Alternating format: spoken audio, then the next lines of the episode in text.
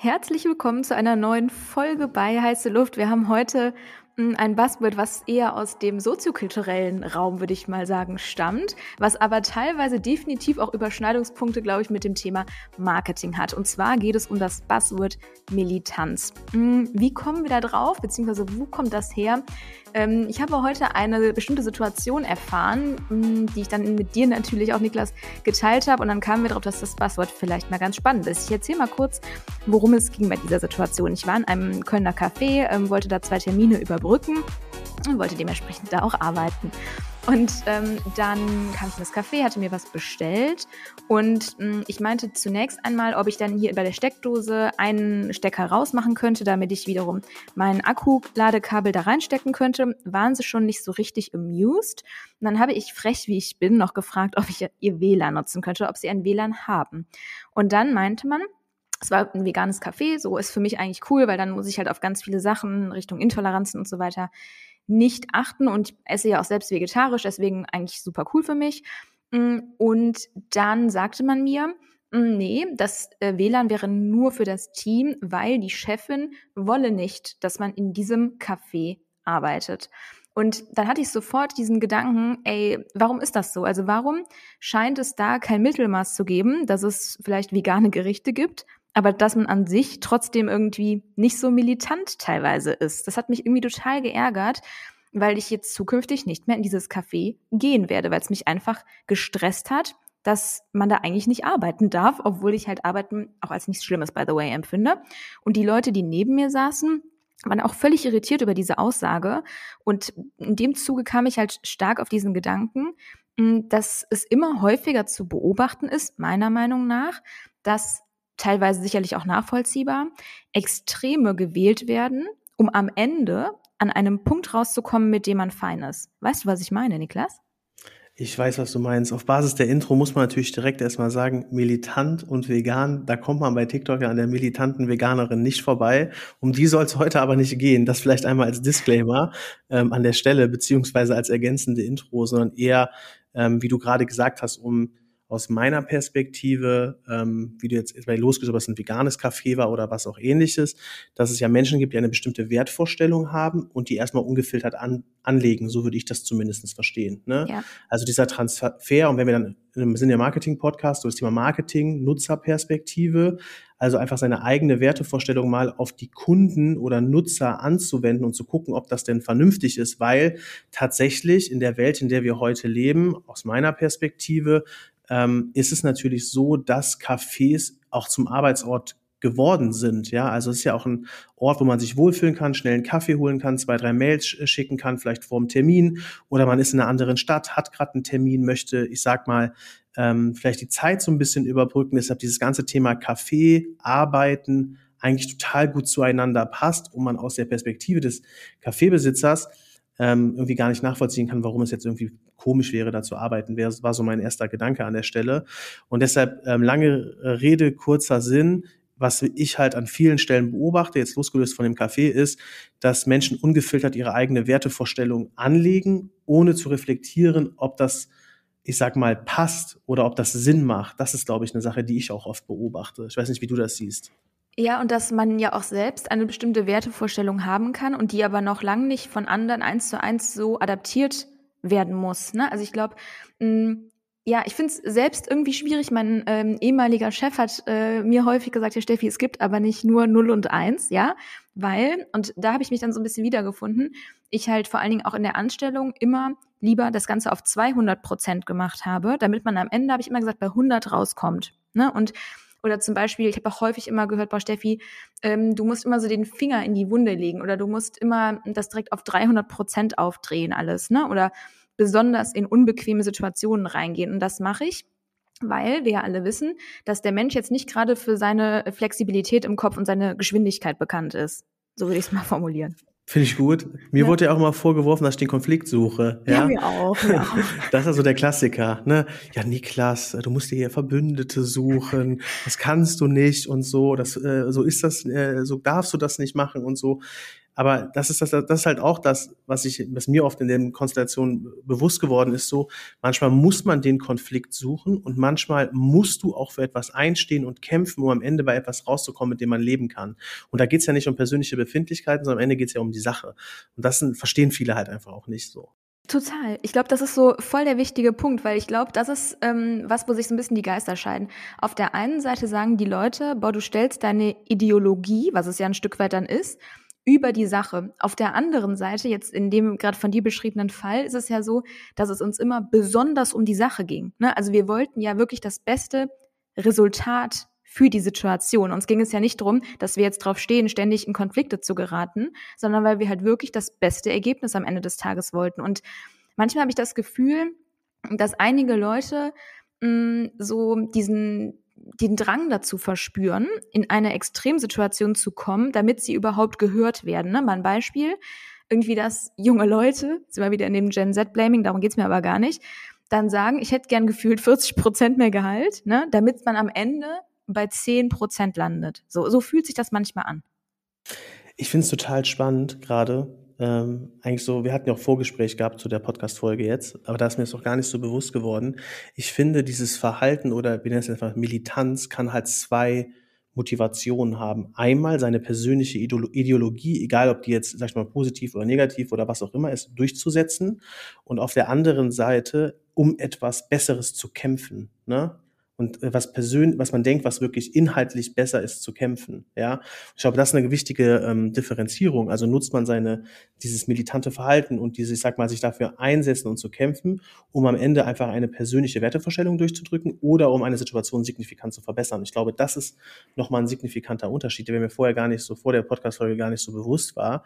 Aber im Endeffekt ist es ja dann auch ein Stück weit dieses militante Verhalten, eine Mindset-Frage, wie du an Themen herangehst, wie du für Themen kämpfst und einstehst. Das war für mich jetzt gerade nochmal voll die Erkenntnis, die, ähm, die ich total wichtig finde. Ähm, also wo kommt diese Motivation eigentlich her, eben für etwas stark einzustehen und zu kämpfen? Und ähm, ich glaube, das ist total wichtig an der Stelle, dass man da auch differenzieren muss, ähm, für was man das äh, einsetzt. Was, aber das war, ich wollte schon einmal so als Zwischenfazit mal hier reindroppen. Aber jetzt nochmal zu deiner Frage, kannst du noch mal kurz sagen, was ich habe nämlich, nachdem ich jetzt hier zehn Minuten gelabert habe, gefühlt, äh, vergessen, was, äh, was deine Frage war. Ja, und denkst du, ich kann mich noch an die Frage erinnern, oder was? Das, ja, das hoffe ich. Hoffe ich jetzt natürlich. Nee, aber ich hatte gerade auf Basis von dem, was du gesagt hast, noch mal irgendwie so einen anderen Gedanken. Nehmen Sehr wir mal gut. die ähm, Klima, äh, Klimakleber, ja? So, nehmen wir die mal. Das Jetzt Problem wirklich politisch. Nee, aber das Problem, glaube ich, an dem von dir beschriebenen Szenario, was ja inhaltlich total richtig ist, ist ja, dass die Leute der Meinung sind, und das jetzt völlig mal losgelöst, wie man dazu steht, dass die um die Sache kämpfen, ne? also dass es denen um die Sache geht. Und andere werfen denen ja aber Idealismus vor. Weißt du? Also das ist äh, so, das kommt ja immer darauf an, wen man fragt. So, dass ich glaube, das ist halt das, das Hauptproblem, weil jetzt jemand, der 40 Prozent oder 30 ist ja völlig egal, mehr Gehalt fordert, der wird ja auch sagen, äh, ich trete doch einfach nur für meine Interessen ein. So. Aber wenn du dann bei 10% landest, musst du eigentlich kündigen, ne? Das ist der Unterschied. Also wenn du mit 40, ja, ist ja wirklich so, ne? Also das ist ja, wenn du jetzt sagst, du willst 40% mehr haben, um am Ende 10 zu bekommen und jemand bietet dir 10% mehr an, dann würde, ähm, würde, also, keine Ahnung, kann man das ja nicht ernst nehmen, weil du weißt, worauf ich hinaus möchte, ne? Also wenn man dann bei 30%, 35, 20% landet, dann finde ich, das ist irgendwie in einem gesunden Verhältnis vielleicht noch, ne? Aber wenn du 40 Prozent mehr forderst und bei 10 Prozent rauskommst, dann müsstest du eigentlich sagen, ja, ich akzeptiere das für den Moment, aber langfristig suche ich mir was anderes, ne? Ähm, das ist vielleicht auch noch mal so ein bisschen, das ist eine gesonderte Diskussion jetzt, aber ich finde, am Ende des Tages musst du halt auch Forderungen stellen, die realistisch sind, so. Und wenn diese nicht erfüllt werden, musst du halt love it, change it or leave it. Das ist so ein bisschen mein Lieblingssatz. Ne? Ähm, also entweder liebst du eine Situation musst nichts verändern. Wenn du mit der Situation unzufrieden bist, ähm, musst du entweder sie versuchen zu verändern oder aus ihr, aus ihr halt flüchten oder sie äh, verlassen. So. Und deshalb ähm, kann ich, das kann man das auch bei diesem, bei dem Beispiel sehr gut sagen. So, ähm, es wäre halt an der Stelle so, du willst 40, forderst 40 Prozent, also versuchst es zu verändern, aber 10 Prozent ist ja dann irgendwie ein Tropfen auf einen heißen Stein, müsstest du eigentlich die Biege machen. Ne?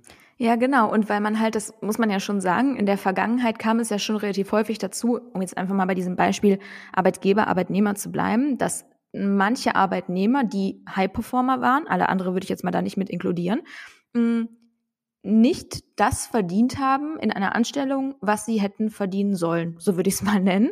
Mm, und die Konsequenz ist dann halt recht schnell, finde ich, dass man in ein Extrem geht. Weißt du, was ich meine? Also, wenn man das Gefühl Voll. hat, ich muss so übertrieben für mich einstehen oder für das, was ich nicht nur für mich, sondern meine Wertevorstellung oder auch für mich persönlich, dass ich in ein Extrem gehen muss. Und das ist ja eigentlich überhaupt kein schöner Gedanke, weil bedeutet ja letztendlich, ich muss super laut schreien, dass man mich hört. Ne? Im Endeffekt ist das ähm, Kündigen ja auch ein Extrem. Ne? Voll. Oder dieses mit einer Kündigung drohen zu müssen, um überhaupt seine Ziele, ähm, wie heißt es, durchsetzen zu können. Das ist ja auch so ein totales Extrem an der Stelle. Aber ich weiß genau, was du meinst. Man wird eigentlich so ein bisschen gezwungen, in ein Extrem zu gehen, weil dieses Realistische gar nicht mehr da ist. Ja. Also oft fehlt vielleicht auch die Basis, über etwas Realistisches zu reden. Oder ähm, gehört zu bekommen. Wann wird einem denn mal richtig zugehört? So, das sind ja auch so Punkte, die ähm, die immer weniger werden im Berufsalltag, muss man einfach ehrlicherweise so sagen. Also wo wird denn noch, ähm, ja, irgendwie offen geredet oder wo wird einem offen zugehört? Ähm, in, in einem Anstellungsverhältnis so. Selten ja, der Fall. Oder mal ein anderes Beispiel, jetzt wo du es gerade sagst, so zuhören. Ne? Also mal ein Beispiel, ich komme in ein Unternehmen und das ist echt so hinter Mond gleich links. So hat es ja noch geben in Deutschland, ne? an der einen oder anderen Stelle. Mm, und ich habe dann häufig den Drang, und ich weiß, dass die Menschen, die da sind, nicht das, dafür gemacht sind, eine 100% Kehrtwende zu machen von diesem Unternehmen. Das heißt, alle instant ins kalte Wasser zu werfen, ne, um zu sehen, wer kann schwimmen. So, das hört sich richtig hart an, aber weil ich genau weiß, wenn du da den langsam soften Weg gehst, du wirst nicht weiterkommen. So. Ja. Und das ist wirklich, also diesen Impuls, deswegen auf der einen Seite mich das echt massiv genervt in diesem Café, weil ich mir dachte, ey, ich lass mir doch von euch nicht vorschreiben, ob ich Bock habe zu arbeiten oder nicht so. Und auf der anderen Seite dachte ich mir, boah, ich, ich kenne dieses Gefühl manchmal, in ein Extrem gehen zu müssen, damit man am Ende in der Mitte rauskommt. Ja, vielleicht ist es auch so, dass, äh, wie soll ich das ausdrücken, die, deren Extrem ist nach dem Motto, ich verbiete das Arbeiten, weil am Ende eh ein, zwei Leute eh das Notebook, das Notebook auspacken und arbeiten werden und haben dann so einen, ich sag mal, angenehmen Zustand. Kann ja auch sein, dass deren Extremansage daher kommt, weil vielleicht lang, also weil er eben, ähm, wie soll ich sagen, viele, viele lange gesessen haben oder so. Kann ja auch sein. Und man versucht das darüber so ein bisschen zu steuern. Ähm, finde ich aber ein bisschen, bisschen grenzwertig, ehrlicherweise. Was ich aber auch witzig finde, muss ich irgendwie auch gerade denken, wegen dieser Kaffee-Anekdote. Aber es gibt auch diesen Klassiker, sonntags irgendwie nachmittags in so ein Café zu gehen und dann sitzen da ganz viele ich nenne es mal Kaffeekränzchen, um es so zu formulieren, die auch nicht aufstehen. Ob da jetzt ein Notebook aufgeklappt ist oder nicht, macht da, glaube ich, gar keinen Unterschied. Ne? Ist komplett so. Und ich dachte nämlich jetzt, dass du was anderes sagst. Soll ich dir sagen, was? was? denn? Hau raus. Ich dachte das, weil ich meine, hat jetzt nicht immer was mit diesem veganen Thema zu tun, aber ähm, ich finde es zum Beispiel, ach, obwohl doch, warte, ich kann noch eine Anekdote sagen, ähm, die sogar passiert ist, als wir zwei zusammen unterwegs waren. Wir waren ja in einem Hotel in Köln und ähm, haben da Coworking gemacht. Ne? Du erinnerst dich? Und ähm, haben wie immer, wenn wir da sind, wollten wir ein Käffchen trinken. Und dann sagte man uns, ähm, nee, es gäbe jetzt plötzlich ähm, nur noch vegane Milchalternativen. So, und das war halt im Januar, und dann meinte man, ja, nee, das ist ja wegen Veganuary, lalala. So, und dann kamen wir aber, glaube ich, noch mal im Februar dahin und dann hatte man uns darauf hingewiesen, dass man das jetzt verlängert hat, dass man jetzt nur noch vegane Milchalternativen anbietet. Mm, und das ist ja auch wieder ein Extrem. Ne? Also, das ist ja auch wieder ein, jemandem etwas aufokkupieren, weißt du, so aufzwängen, obwohl man ja vielleicht sagt, nee, sorry, ich mag halt lieber Kuhmilch. Auf der anderen Seite könnte man ja sagen, ist konsequent, das jetzt nicht mehr anzubieten. So und ich finde, in diesem Spannungsfeld befinden wir uns halt als Gesellschaft konstant. Beispiel gibt es nur noch vegane Wurst oder Currywurst in der DB oder im Stadion gibt es da vegane Wurst. Das, das wie gesagt, es geht ja nicht nur um dieses Ernährungsthema, aber ich finde, das ist aktuell super, super häufig so. Und dann ist die Konsequenz diese vermeintliche Spaltung.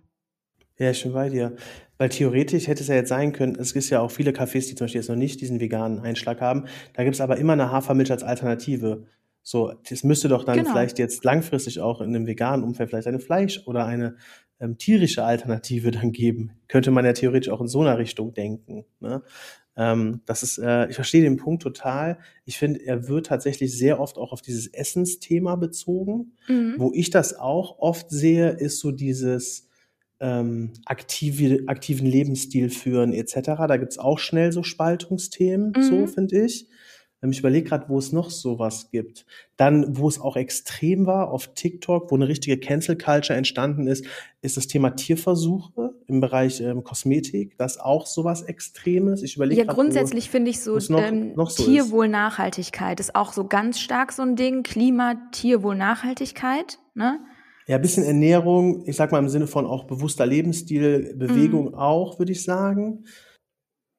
Mm, das, das sind schon so Bereiche, finde ich auch, die da extrem sind, weil du hast ja gerade eben nochmal, haben wir ja auch schon mal eine Podcast-Folge zu aufgenommen, die Cancel Culture ist da ja auch ein Stück weit die Konsequenz von. Ne? Also es gibt eine richt gesellschaftlich ähm, angenommene Sicht auf etwas, so, und wenn man der nicht entspricht, wird man häufig relativ schnell gecancelt. So, und das ist ja nur eine Ausprägung letztendlich von einer Spaltung, ne?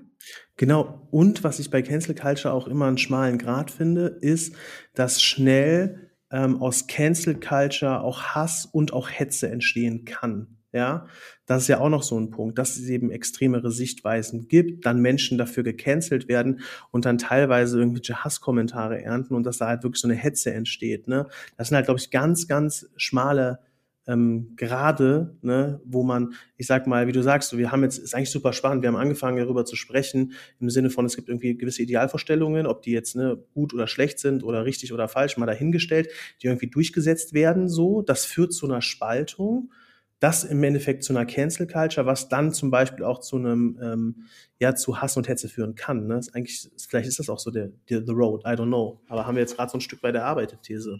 Ja, und dass man halt bei jedem Thema, das fällt mir auch immer sehr krass bei LinkedIn auf, ne, zu jedem Thema kann man eigentlich mindestens zwei Lager bilden. Ne, also es gibt ja. relativ selten, dass jemand zum Beispiel auch mal sagt, boah, da kenne ich mich gar nicht genug aus, um mir da eine Meinung zu erlauben. Ne, weil wenn man ehrlich ist, wir wissen ja alle auch immer nur wirklich ein Mühe zu einem Thema, außer wir haben jetzt darüber acht Doktorarbeiten geschrieben, würde ich jetzt mal sagen, dass es bei der Mehrheit nicht der Fall ist.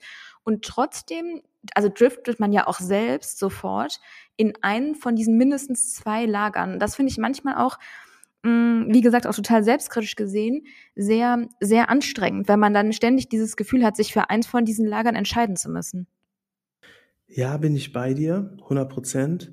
Ich finde aber auch, dass LinkedIn ein Raum geworden ist, wo, ja, es gibt verschiedene Lager, aber sich oft halt keiner mehr traut, so eine ähm, Opposition, sag ich mal, ja, ne, einzunehmen. Ja. So, ja. das ist halt dann auch so, dass die Leute, die halt bereit das unterstützen oder irgendwie so die Meinung, die dann in so einem Beitrag geäußert wurde, irgendwie teilen, dann da irgendwie auch, ich sag mal, das war auch so ein Anlass meines letzten Beitrags, so ich sag mal Party, Emoji-Party unter den Beiträgen feiern, aber es irgendwie kaum noch Menschen gibt, die halt mal sagen so, ja, vielleicht gibt es auch noch andere Perspektiven, die man einnehmen könnte die auch kritischer sind, auch mal Sachen zu hinterfragen, das wird ja immer weniger gemacht, ehrlicherweise. Muss man ja auch leider, muss man ja leider so sagen. Ja, weil halt gar, gar kein äh, Diskurs mehr existiert. Ne? Also mal ein Beispiel, es war doch jetzt dieses Bild, hier Frau Merkel fliegt Holzklasse in Urlaub. Ne? Habe ich auf der Bild.de Startseite gesehen, ja. Ja, und ich wiederum bei LinkedIn ungefähr in 80 Beiträgen. Und alle haben wie wild geklatscht und sowas gibt mir manchmal auch echt krass auf den Nerv, weil ich mir denke, ach, dann können sich jetzt wieder alle Gutmenschen auf die Schulter klopfen. Äh, Gott sei Dank fliegt zur Holzklasse, ne, wo ich mir denke, äh, juckt mich ehrlich gesagt nicht. Also die kann von mir aus auch Business Class, First Class, äh, so was, was Oder auch chartern. immer. Ja, genau. So und das geht mir manchmal auch auf den Nerv, so diese, ähm, dass so bestimmte Narrative als gut deklariert werden und folgt man denen nicht und schreibt dann zum Beispiel drunter, ich weiß ehrlich gesagt jetzt nicht, warum äh, jeder Günther äh, jetzt irgendwie dafür klatscht und sagt, wie toll das ist. So, wen juckt's, ne? Mm, das geht mir manchmal auch tierisch auf den Nerv, weil die Konsequenz ist, dass es ja davon gefühlt 300 Beiträge gibt ne, die alle das Gleiche sagen. Voll. Oder wenn es irgendwie politisch irgendwas ist, keine Ahnung, ein Fußballspieler ähm, lässt den Ball äh, rollen und geht zu dem äh, seinem Kumpel, der sich da irgendwie verletzt hat, dann wird das von jedem Tünnes bei LinkedIn ja genutzt, um über Leadership zu sprechen. Da kommt mir echt manchmal was hoch, ne? Ja, ich finde halt so witzig, das sind ja auch, ich weiß gar nicht, wie ich das beschreiben soll, aber das sind ja auch so Nachahmer. Also die sehen, der Beitrag funktioniert. Ah, okay, ja. da muss ich jetzt auch meinen einbauen. So, so, so gar kein Anspruch auf eigene Gedanken, gar kein Anspruch auf eigene Ideen, eigene, weiß ich nicht, ja. Impulse zu geben. Ganz schwierig finde ich das, bin ich ganz ehrlich. Und ich überlege auch, es gab auch, auch, wo auch richtig viel sowas passiert ist. Und das fand ich auch krass, war bei diesem Louis Vuitton, Cristiano Ronaldo, Messi-Ding, das war auch so richtig aufgekocht wurde überall. Das war auch, glaube ich, so ein Thema, was halt total hochgebauscht wurde, so. Und ähm, am Ende ist es irgendwie total irgendwie wie so eine Seifenblase geplatzt, als irgendwie klar wurde, dass die nicht mal zum gleichen Zeit beim Shooting waren, so, ne?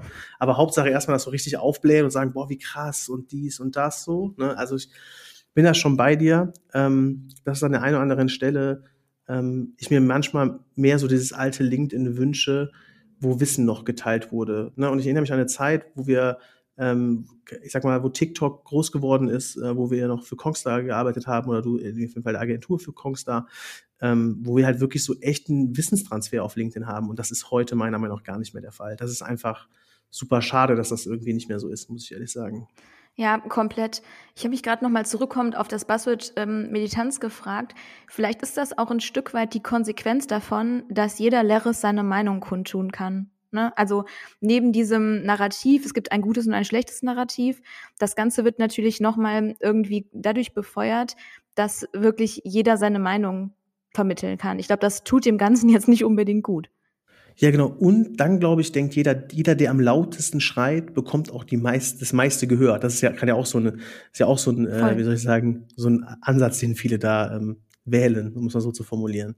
Ja, also ich glaube, weil es ja eine Snackfolge ist und wir ja zum Ende kommen sollten, wollen, müssen, mh, mm, ich glaube, was halt wichtig ist, oder haben wir ja auch in der Vergangenheit viel erfahren und ähm, auch drüber gesprochen, dass es mh, von unserer Seite aus als Appell cool wäre, wenn es den Leuten mal mehr um die Sache geht. Ja, in, in jeglicher Perspektive und nicht um persönliche Befindlichkeiten. Das ist eh was, das nervt mich extrem. Oder wenn man selbst äh, Bock hat, langsam zu denken ne, oder keine Ahnung, ähm, die kognitiven Fähigkeiten es nicht anders zulassen, dann lass doch wenigstens andere schnell denken und behinder die nicht. Ne? Also, dass man einfach offen ist und auch immer Bock hat zu diskutieren und sich auch mal in unbequeme Situationen zu geben, ohne einem Idealbild zu folgen. Das wäre halt ganz cool. Steffi, dem ist nichts mehr hinzuzufügen, würde ich sagen. Das ist ein toller Appell zum Ende. Finde ich richtig gut. Ähm, Finde ich eine schöne, schöne Reise inhaltlich in der Journey, äh, in der Journey, in der Folge gehabt. Also von daher äh, würde ich sagen, danke fürs Zuhören. Ähm, schreibt uns gerne mal auf LinkedIn, wie ihr das so sieht. Ähm, bewertet den Podcast, würde uns freuen, ähm, da immer auch Feedback von euch zu haben. Und ja, wünschen euch jetzt noch einen angenehmen Tag. Tschüss.